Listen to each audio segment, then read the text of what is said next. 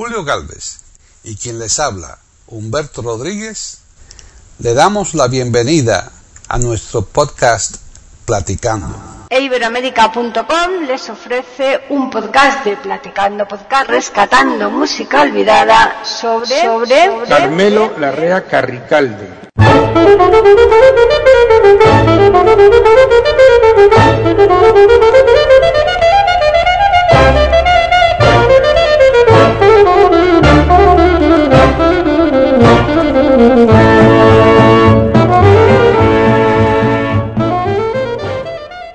Bienvenidos otro día más a Platicando Podcast, rescatando música olvidada en iberoamérica.com. Soy Paqui Sánchez Galvarro y está conmigo pues uno de los asiduos del podcast de Platicando, una persona que es polifacética porque pese a que no se dedica de modo oficial a la música, es más músico que otros que sí que lo hacen. Así que Hoy está con nosotros Antonio Cuellar. ¿Qué tal? Bienvenido. Muy bien, bien hallada. Pues aquí a traer mm, otra pieza arqueológica.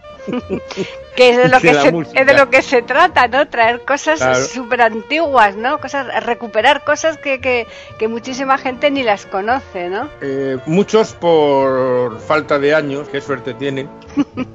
y otros porque a lo mejor, bueno, pues fuera de España, aunque el personaje que vamos a, abordar eh, mm, estuvo mucho, un tiempo con su orquesta por Hispanoamérica, pero bueno, yo me llevé una sorpresa tremenda cuando yo hice el, podcast de, de Machín, que en América no se le conocía, claro. Bueno, pero lo curioso no es que no se le conociera en América, lo, lo grave es que no se le conociera en Cuba, que era siendo cubano. Claro, ya, lo que pasa es que él se fue muy temprano de Cuba, se fue a mitad de los años 30. Ya, pero aún así todo, no sé. Y su carrera, diríamos, de estrella fue aquí. Sí, Pero bueno. Eh, y además en Sevilla. Eh, sí, pues mira tú por dónde va a salir el tema. Mira, mira, ¿Ah, mira. ¿sí? sí. Porque eh, vamos a hablar de Carmelo Larrea Carricalde. No es, la no es la alineación del Atleti de Bilbao, aunque lo pueda parecer. Pues sí, por lo del Carmelo y Larrea y tal. Pero sí era nacido en Bilbao, aunque dicen que los de Bilbao nacen donde les da la gana, pero bueno, este eh, nació en Deusto.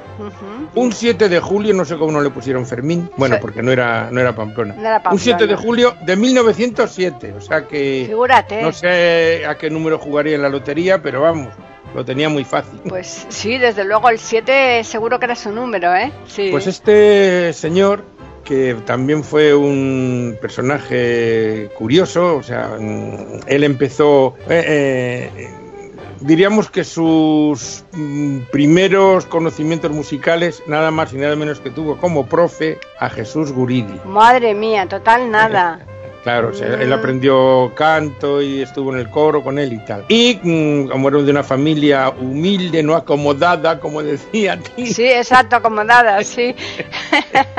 era de familia humilde, pues tuvo que, que trabajar y, y estudiar, estudiar estudió comercio, cosas, una cosa aparte de la música que era lo suyo y trabajó mientras simultaneaba esto de adolescente en su primera juventud en una tienda de bicicletas como eh, eh, administrador, como eh, a ver si me sale la palabra, el que hacía facturas y como, como se sí, llama sí, como administrativo, sí. Bueno, sí, llevando o el contable, el contable, lo que fuera, sí. Y luego se dedicó al circo en otra época de su vida y bueno, vamos a tender un puente y luego seguimos. de piedra, eso sí. ¿eh? Eso, eso sí, para estar fijo, seguro. vamos a escuchar una de sus canciones más famosas, que es Puente de Piedra, cantada por los seis. Un ochote, ochote es una formación típica vasca, como su nombre indica, de ocho personas dos por voz, por decirlo así, y que también fue víctima de, este programa hace ya años. Víctima, no, hombre. bueno, prefiero que pasaron por aquí. Sí, sí, sí. Así que vamos a escucharles. La grabación es pues, de los años 40 o por ahí, sí, suena, suena añeja, sí. Hmm. Bueno, pero con solera. Sí, sí, con mucha solera. Bien. Vamos a escucharla. Se bañará todos los días. Ella no necesita tocador, porque en el manantial se ve mejor. Ahí donde se bañará Rosa María. La la la la la la la la la la la la la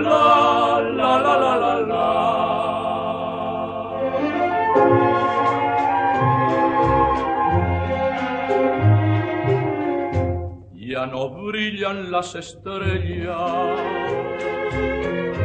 y la luna está muy triste.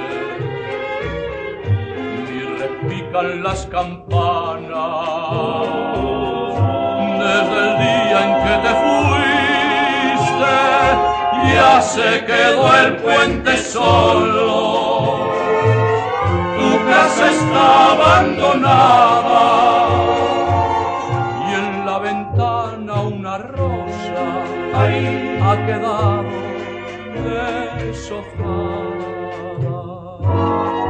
Dime tú, puente de piedra, ¿dónde se ha ido?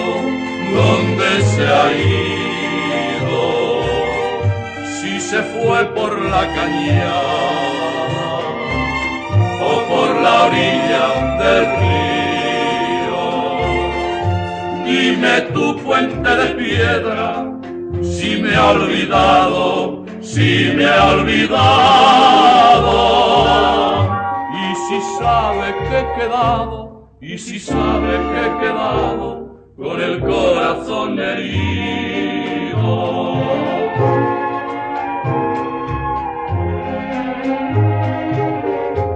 Te busqué por todas partes,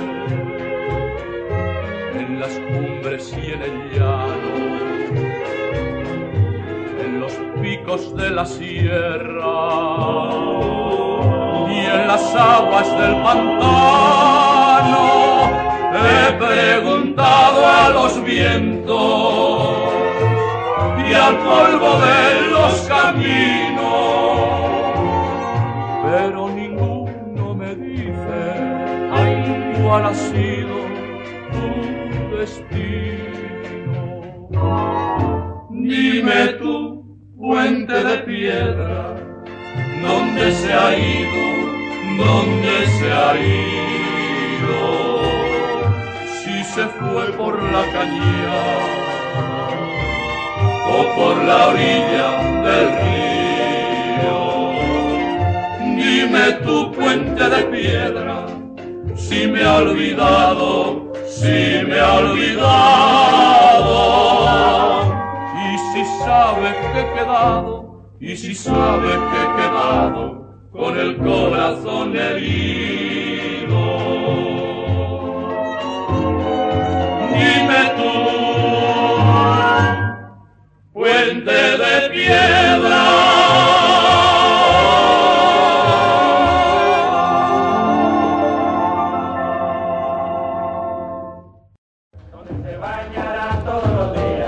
Ella no necesita tocador, porque en el manantial se ve mejor.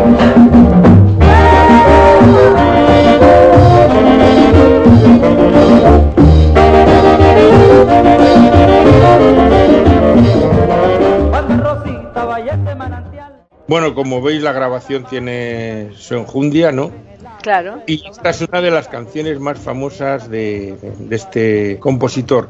Eh, como digo, en los años 30 trabajó en el circo, en un terceto que era piano, violín y, y concertina, eh, hasta participó en nuestra ciega guerra y después mm, va a parar a Sevilla. Y aquí es donde el comentario de antes. Claro, ajá. Coincide allí nada más y nada menos que con Antonio Machín. Él eh, formaba parte de una orquesta que tocaba en el barrio de Santa Cruz. Ay, barrio de Santa Que no Cruz. sabemos en la plaza de Doña Elvira. Exacto, ahí va. No adelantemos, no adelantemos. El caso es que, bueno, para, ah, eh, luego pondremos la canción que alude a esto que hemos hablado. El barrio de Santa Cruz, para los que son de fuera de, de España y de Sevilla, y, lo que no, y los que no lo conozcan, barrio famosísimo, donde está la famosa hostería del Laurel, donde se desarrolla parte del Juan Tenor, y todo esto es el barrio judío de Sevilla, que estaba al ladito, como en todos los bar, como en todas las ciudades de la, e, de la época, cerca del templo mmm, principal. Primero mezquita, luego catedral. Exacto, con callejuelas estrechitas. El... Es, la verdad es que es una cucada de bar. Es un, barrio precioso. ¿Eh? Todo, un... todo empedrado el suelo. La verdad es que es una maravilla. Ah. Y os divinos y tal. Cosa que también es posible encontrar en Córdoba, el Albaicín de Granada. O sea, siempre hay un barrio mmm, pegado al templo principal. Estamos hablando en época medieval, porque alguno me dirá, el Albaicín no está pegado a la Catedral de Granada, naturalmente, porque Granada ya se conquista prácticamente en los albores del Renacimiento. O sea, la Catedral de Granada es de 1400 y mucho, o, o 1500 la construcción. Entonces ahí no, pero sí que está cerca de. Mm, está a los pies del Alhambra. O sea Además, que... que... tampoco es tan grande Granada y no, no, no, no pilla muy lejos, desde luego. Que siempre hay un. Y ahora, mm, esta época, su época más fructífera, con Antonio Machín, que le compone varias canciones. Y mmm, por aquí sale un paso doble que versionó, si te acuerdas, en plan humorístico Pepe da Rosa. Sí, claro, sí, hombre. Otro, sevi otro sevillano de pro. Tentado está en poner la letra de. Es más actual la de Pepe da Rosa, pero bueno. No te puedo querer. Se mete con Hacienda y esas cosas. Sí, bueno, sí, sí. Pues este paso doble que eh, he mirado las dos fuentes que había por aquí y dicen que es de, de, unos, no sé si a lo mejor la letra es de unos franceses y la música es de él, que sería lo suyo, pero aquí aparecen dos franceses mezclados con Carmelo Larrea en la, en la composición de este paso doble, famosísimo por cierto, uh -huh. No te puedo querer. Y lo vamos a escuchar en la voz de... Había muchísimas versiones, pero bueno, para no repetir cantantes, pues vamos a escuchar a Manolo Escobar cantando este famoso paso doble de No te puedo querer y entre las nubes se funden las estrellas como una sombra que avanza lentamente. Pueden escuchar otros de nuestros podcasts en eiberoamerica.com.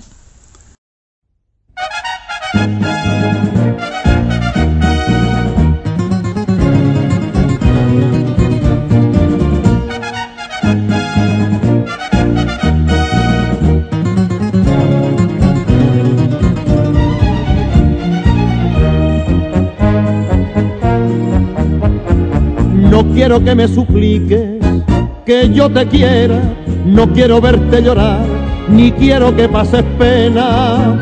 Despreciaste mi cariño cuando yo te lo entregaba y un cuchillo me clavabas en mitad del corazón.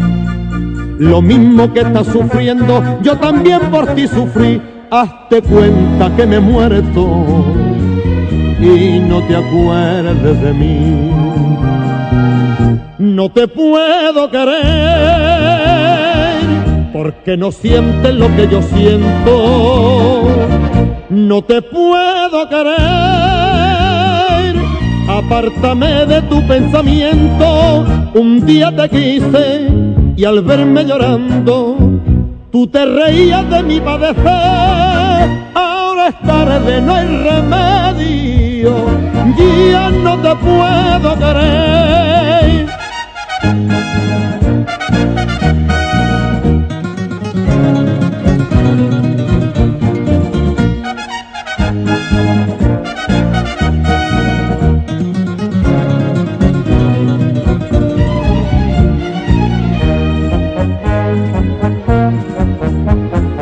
Yo bien quisiera quererte, pero no puedo, la culpa no tengo yo, ni mando en mi pensamiento. Tú jamás podrás negar lo que te quise ciegamente y que esclavo estuve siempre de tu gusto y voluntad.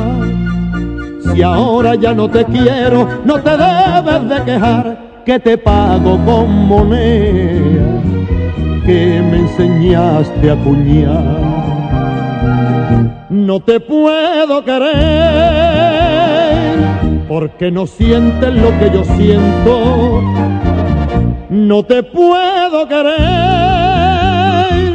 Apártame de tu pensamiento, un día te quise y al verme llorando, tú te reías de mi padecer. Ahora es tarde, no hay remedio, ya no te puedo querer.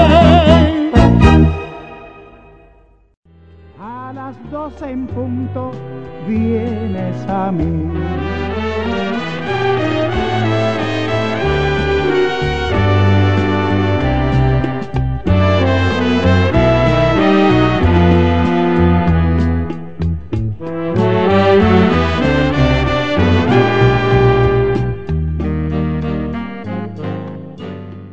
Como tú comentabas antes, lo del puente de piedra que pusimos al principio, bien podía haberle dedicado una canción al puente colgante de Bilbao, ¿verdad? El, eh, eh, bueno, tiene una canción dedicada a Bilbao, se llama ahí Bilbao, Bilbao, o sea mm. que tiene eh, otra Noche Triste, que esta parece ser que se la compuso a Machín, no la he encontrado por ningún sitio, a las 12 en punto.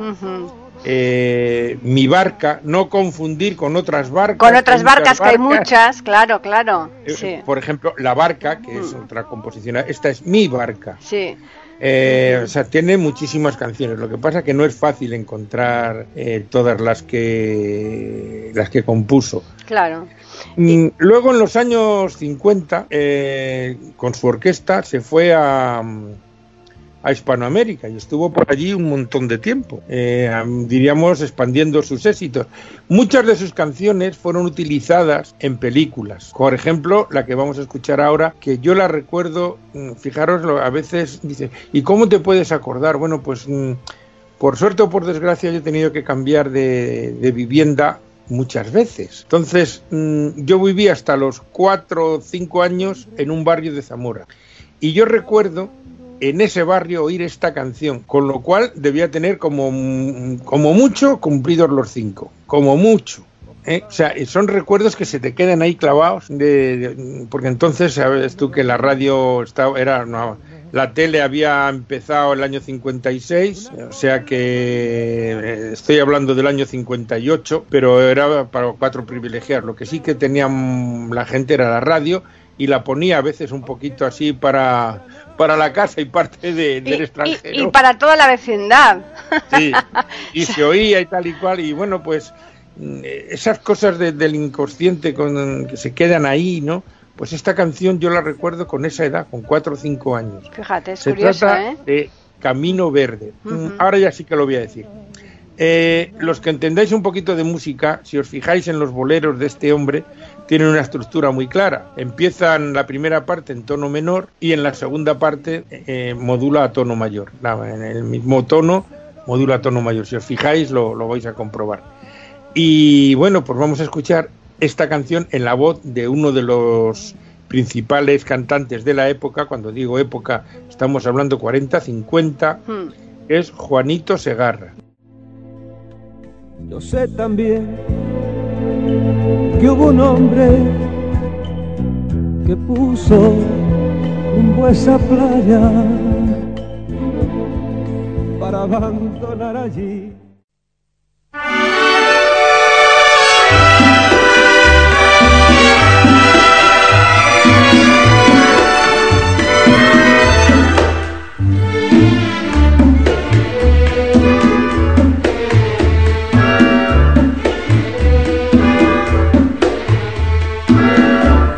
Hoy he vuelto a pasar por aquel camino verde que por el valle se pierde con mi triste soledad. Hoy he vuelto a rezar a la puerta de la ermita y pedí a tu virgencita que yo te vuelva a encontrar en el camino verde, camino verde que va la ermita. Desde que tú te fuiste, lloran de pena las margaritas. La fuente se ha secado, las azucenas están marchitas en el camino verde, camino verde que va la ermita. Hoy he vuelto a pasar por aquel camino verde y en el recuerdo se pierde toda mi felicidad. Hoy he vuelto a grabar nombres en la encina. He subido a la colina y allí me he puesto a llorar.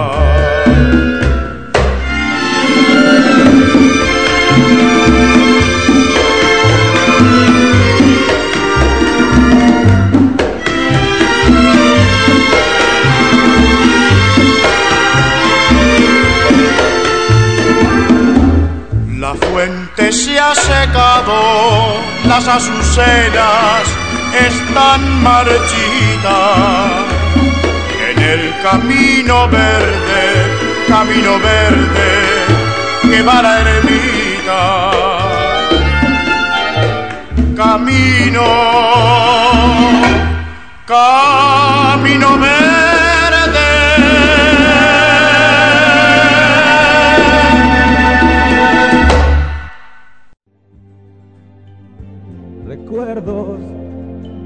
Quemaba. Todavía el sol poniente arranca chispas doradas al viejo farol de cobre que cabecea en la jarcia.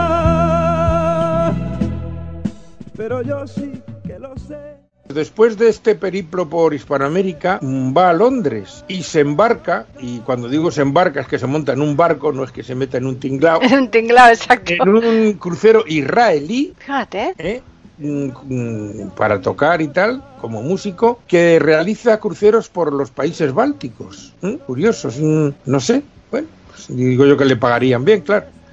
Y está una temporada en estos menesteres hasta que en 1965 vuelve a España. Y ahí ya permanece en Madrid hasta su muerte en febrero del 75, o sea, vivió 72 años. Sí, que para la época era bastante, ¿eh? Bueno, es una época muy nuestra, ¿eh? o sea, el 75... No, hombre, me estoy refiriendo por una persona que nace en el 1907.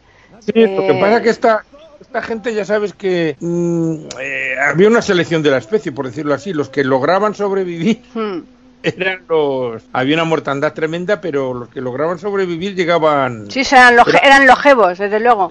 Sí, desde luego. Y para el mundo, la canción más conocida, que sale en varias películas, entre ellas una mm, película que fuera de España no tuvo ningún éxito y, y en España lo tuvo, pero vuelvo a decir, para la gente de, de cierta edad, eh, era La Niña de Luto. Era una película de principios de los 60, del 61, 62, cuyo protagonista era Alfredo Landa y la, la actriz no me acuerdo quién era. Y era pues lo que ocurría en esa época, nos vamos a salir del tema, pero bueno, Hmm.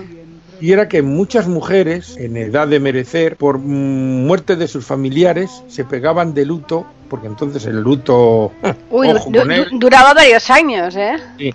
Hmm. entonces si empalmabas un par de difuntos en tu familia por ejemplo a los 16 17 años se te moría alguien y a los 19 alguien pues como no podías ir al cine no podías salir Mm. tenías que ir de negro todas esas cosas pues muchas mujeres se quedaron cuando diríamos estamos hablando de otra época ¿eh? Claro, claro. Estamos hablando de una época en que las mujeres se venían casando a los 20 y muy pocos y los hombres también, porque prácticamente cuando volvían de la mili con 23, al poco tiempo la gente se casaba, porque se vivía menos y había que vivir tipo Pancho López.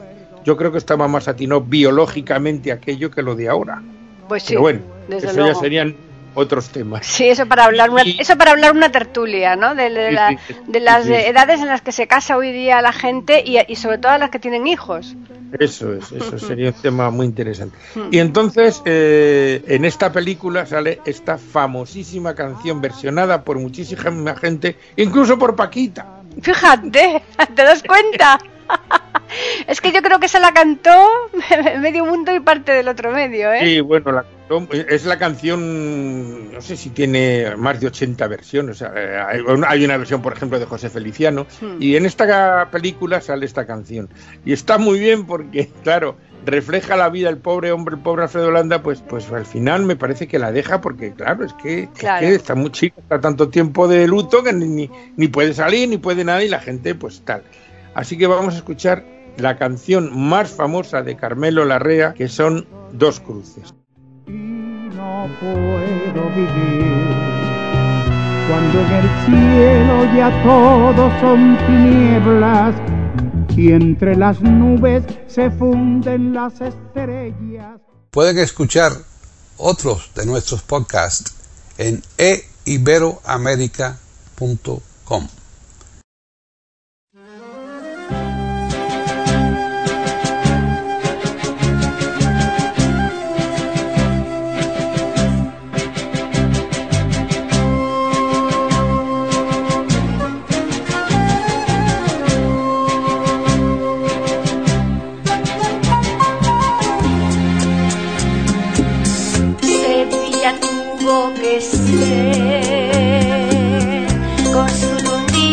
plateada, testigo de nuestro amor, bajo las noches calladas,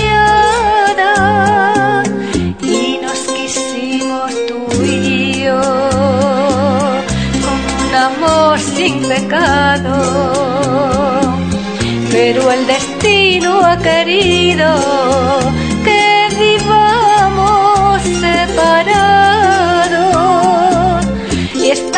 clavadas dos cruces en el monte del olvido por dos amores que han muerto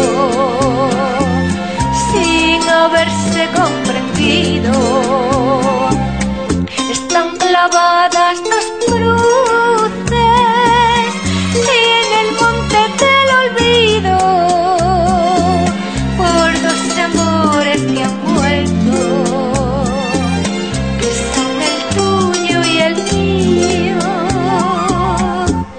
Barrio de Santa Cruz,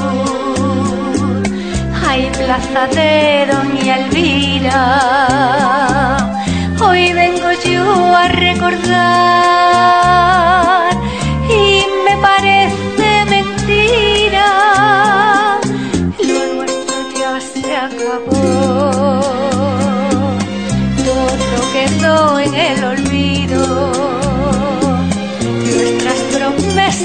梦。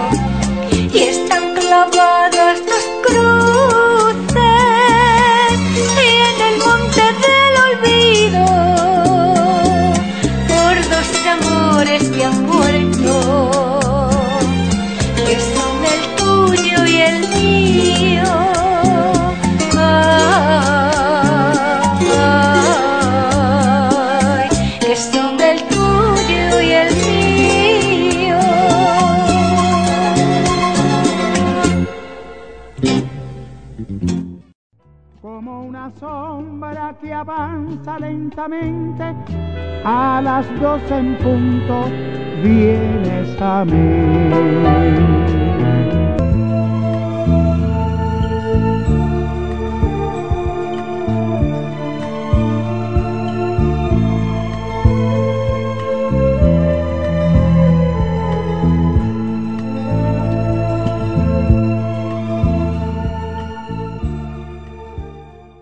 esta versión que hice yo, pensé que siendo de Sevilla, pues tenía que cantarla. Y pero ¿sabes por qué la canté yo en su momento? Porque era una de las preferidas de mi padre. A mi padre le encantaba la canción esta de Dos Cruces y entonces eh, un día dije, bueno, pues me voy a poner la... Y, por eso la canté. Así que yo espero que a los oyentes les guste la versión que yo he hecho, sobre todo porque, eh, como hablábamos tú y yo, la letra la, ponemos la letra real, ¿no? pues, eh, Sí, a mí esta canción Ahí dice, hay barrio de Santa Cruz, hay plaza de Doña Elvira. Exacto. En esa plaza nació mi madre. Claro. Entonces, porque el señor Feliciano, no sé de dónde se saca, hay barrio de Santa Cruz, el barrio de las Marías. Exacto. No sé de dónde saca este señor semejante barbaridad no no es que es eso yo no sé por qué cuando te, se ponen a cantar una canción se manipula la letra lo mismo que manipulan las películas con respecto a los libros etcétera etcétera no y es que da mucha rabia eso bueno, pero a lo mejor lo de las películas a veces, mm, eh, lógicamente, tienen que comprimir, aunque a veces comprimir no tiene por qué alterar. Es que ese es el problema, que alteran porque yo he visto películas que se han inventado eh, personajes, entonces, eh, que no existen en los libros, y eso ya me parece muy fuerte, ¿no? Mm. Pues aquí este señor dice esa tontería, bueno, o sea, a, cuento de que viene, porque por muy mal que traduzcas de Plaza de Doña Elvira a Barrio de las Marías, bueno, pues efectivamente. Claro que no, nada que ver. No, no. Eso por supuesto. Y desde luego este señor sí que se nota que tuvo un buen maestro como el maestro Guridi, que para quienes no conozcan eh, es el que mm, el, que hizo el caserío, por ejemplo. Entre otras cosas. Entre otras muchísimas cosas. la Sinfonía Pirinaica, cuartetos, las diez melodías vascas, que son una maravilla. Una maravilla. Ya lo comenté yo cuando hacía los programas de la zarzuela, que mucho compositor de zarzuela... Hmm de, sobre todo de mm, bueno es cuando la zarzuela tiene mayor auge que es la segunda mitad del 19 y principios del 20 mucho compositor de esa época diríamos si quería vivir de la música tenía que hacer zarzuela porque en este país la música clásica nunca ha tenido un predicamento muy grande. Pero hay y lo, y lo hice en su momento cuando hacía esos programas algún programa que otro dediqué a estos compositores que componían otras cosas como por ejemplo Tomás Bretón tiene sinfonías, conciertos de violín, oratorios, etcétera, etcétera, etcétera. Chapí, o sea, mucho compositor. Lo que Pero sin embargo, la verbena de la paloma la conoce todo el mundo. Claro, claro. Había que comer hmm. y se tenían que dedicar a este tipo de cosas. claro, hmm, exactamente. Y esta es la vida y milagros de este compositor que mucha gente, mm, a mí me pasó, ¿eh? yo una vez o sea, yo conocí estas canciones y bueno, me gusta tocar estos teclados modernos que llevan los ritmos y tal. Y una vez me compré un libro de partituras y empiezo, anda, Puente de Piedra, Carmelo Larrea. Eh, Camino Verde, Carmelo Larrea. Digo, anda, Y claro, digo, pues este señor tiene muchas canciones. Ese señor es muy famoso, pero que nadie le conoce, ¿no? Claro, lo que pasa que, bueno, pues es ya digo, su mayor éxito fue en los años 40 y 50 la época dorada del bolero, por otra parte, porque eh, luego ya se pierde mucho. ¿eh?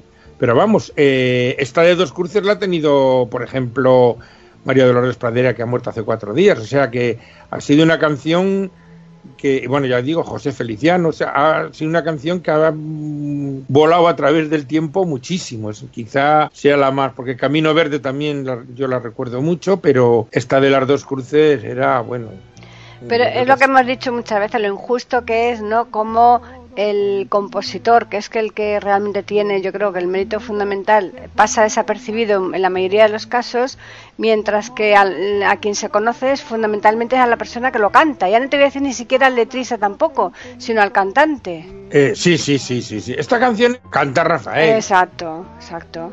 Hombre, puedes decir, esta canción es de Serrat. Y sí, pero no. Hmm. Eh, vamos a ver, eh, no, nos volvemos a salir del tema, pero vamos a ver. Por ejemplo, el famoso, para mí, el mejor LP de, de Serrat, que es Mediterráneo. Sí. Sí, efectivamente, él, él se ponía la, la, la, con una guitarra tal y cual. Vale, él hizo, diríamos, la, la idea melódica. Claro. Pero el arreglista, el arreglista es quien le pone el alma a la Luego canción. hay que poner ahí los músculos, las venas, los nervios, el hígado, el pulmón y todo eso. Claro, claro. Y claro, el otro día viendo, oyendo, ya no me acuerdo si lo vi en internet o oí en la radio, yo qué sé, porque ya se vuelve una tarumba, pues estaba Antonio Rosmarsba, entre otros, entre otros dos, como arreglista de ese LP. Digo, ah, amigo. Claro, pero sí, fíjate... Antonio Rosmarsba era, ha sido, eh, no sé si ha muerto, yo- pero vamos, en aquellos tiempos era director de orquesta Hmm. eh, sinfónica y tal, o sea que... No, claro, no, pero sí, es lo que decimos muchas veces. Tú fíjate las canciones que me hace a mí Hilario, Hilario Alonso, le presenta a Julio lo que es la, el esqueleto, ¿no? Y después Julio lo, lo viste, lo adorna, le hace todos los arreglos y claro, no, evidentemente cuando llega al final pues eh, nada que ver con, con lo que con el inicio, ¿no? Y es que efectivamente eso, eso es lo que ocurre con estos casos, ¿no? Hombre, por ejemplo, en los casos de, mm, de Rafael, que tuvo como compositor de cabecera, por decirlo de alguna manera, a Manuel Alejandro, Ya. que fue un gran compositor, Sí. que por cierto mm, fue alumno también de uno de los podcasts que hicimos aquí, que no sé si habrá salido a la luz, pero saldrá, y cuyo nieto, nieto del profesor de este Manuel Alejandro, es notario aquí en Talavera, Ah, y sí. paciente mía además, sí. Ah. Pues, mm, o sea, eh, también fue alumno suyo Antón García Abril, el famoso compositor de la banda sonora de Verano Azul Ajá, mira, la y serie. de la sintonía del hombre y la tierra, ese pum pum Sí, pum, sí, sí, sí, sí. pum. De, O sea que- del Félix Rodríguez de la Fuente. Sí, se nota, y este Sí. fue alumno de Guridi y se nota. Claro, se nota, se nota, Se nota. efectivamente. La mano, Cuando un músico hace una canción, se Mm, nota. sí, la mano del experto se nota. Ah, Claro, los cantautores dan una línea melódica y eh, a veces con la guitarra se apañan, otros eh, no. Y si os fijáis, por ejemplo, en el ejemplo de Serrat, de sus primeras, sus primeros discos, me, hablo antes inc- incluso de Mediterráneo, a los discos de los años 80, eh, se nota mucho el cambio de, arre- de- de arreglista, por decirlo así. Pues sí. O sea, que esa- esas cosas se notan. Se notan. Pues muy bien. Vamos a decirles a los oyentes que nos pueden escribir, si lo desean, a platicando arroba eiberoamerica.com, que es el correo, o bien al Twitter, que es eiberoamérica, con las iniciales EI y la A de América en mayúsculas. Y ahora ya a ver con qué nos sorprendes eh, la, la próxima vez que grabemos. Uf, ya Mm. cada vez se pone más difícil. Que ¿eh? hay mucha gente, ¿eh? Eso no nos acaban nunca, ¿verdad? Eh, sí, lo que no sé es si habrán salido, porque claro, yo no conozco todos los platicandos que ha habido. Ah, bueno, Tendré pero tenemos, que- tenemos un buscador. Tú te metes en la página, tú te metes en y lo primero que te sale es un buscador. Tú escribes ahí la palabra que tú quieras, el cantante, y te dice si hay o no hay, porque no- Ah. no, no te puedes repasarlo casi los 3.000 podcasts que hay. Claro, ¿eh? pues ya, ya miraré, ya miraré. Pero Eso es. Porque siempre, siempre sale algo por ahí. Es muy fácil, simplemente escribes cuando te dice buscar, eh, le escribes el, cantante o lo que tú quieras poner y, te aparece si hay uno, dos, tres, los que sean, los podcasts que haya y, en- eh, y además el, rastreo te lo hace con los seis podcasts a la vez. Tú imagínate que tú vas a eh, solicitar una información mm, sobre una persona y esa persona ha, intervenido también en una tertulia, por ejemplo, además de en un platicando. O sea, el, digamos, el contenido que haya que queramos, ¿no? Hablar Antonio Machín. Tú imagínate que por lo que sea, eh, te- tú quieres mirar si hay algún podcast de platicando de Antonio Machín y, y resulta que a lo mejor hemos hecho alguna tertulia que también eh, tuviera que ver algo Antonio Machín como, como persona o como eh, alguien que, que, que, eh, triunfó fuera de su país, cualquier cosa, ¿no? Por decirte un ejemplo, ¿no? Pues aparecería también el de tertulia, ¿sabes? Así que, en fin, pues el caso es que tú te lo vas pensando y ya eh, sorprenderemos aquí a los oyentes porque seguro que muchos se quedan sorprendidos con, con estos hallazgos que tú nos traes, ¿eh? Hombre, mm, eh, como ya digo, son cosas normalmente eh, muy antiguas. Y sí, a mucha gente lo de la, alguna de, de estas canciones las ha oído. Sobre todo, eh, hombre, la gente joven es difícil. Hmm. Es difícil. Pero la gente de cierta edad sí. Bueno, pues con mayor razón para que lo oigan los jóvenes. Eh, pues sí, aunque no, no sé, a ver si se les cambia el gusto por ese ruido horrible Exacto. que se oye en los coches, que es pum, catapum, chim, Sí, pum, sí, sí. Y, que, y que curiosamente no entra dentro de las sanciones del Código de la Circulación, aunque solo sea por mal gusto. Pues sí, solamente por, por el ruido que, que ensordecedor, ¿no? Que van eh, molestando ahí por la calle a- al que pasa por el lado, ¿no? No, y, y- pero que tiene otra vertiente más peligrosa, y es que en un momento dado no pueden oír una sirena de una ambulancia o tal y entorpecer el paso. Cuida- que eso ya es más grave. Cuidado Mm. Sí. con esas cosas que a veces... Pues nada, a los oyentes recordarles que estaremos aquí, como siempre, el próximo miércoles en otro podcast de Platicando.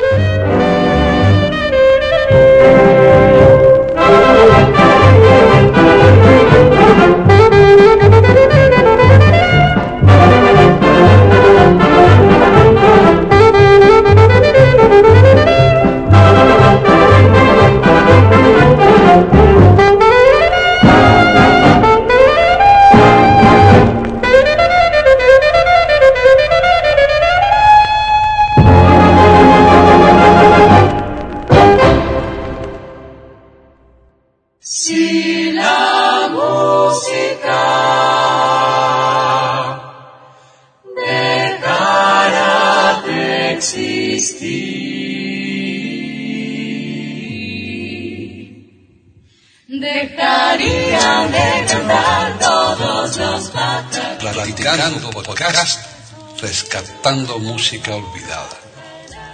Aquí encontrarán compositores e intérpretes de antaño.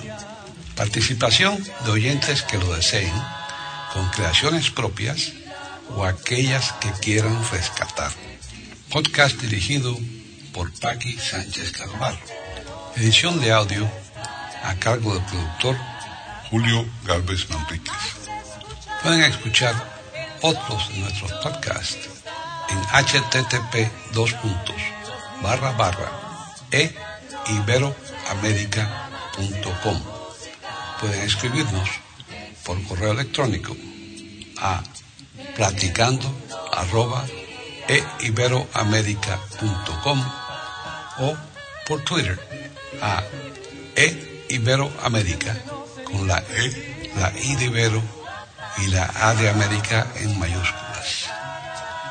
Solamente me resta agradecerles a todos su atención e invitarles a que regresen el próximo miércoles para escuchar otro programa de Platicando, Podcast, Rescatando Música Olvidada.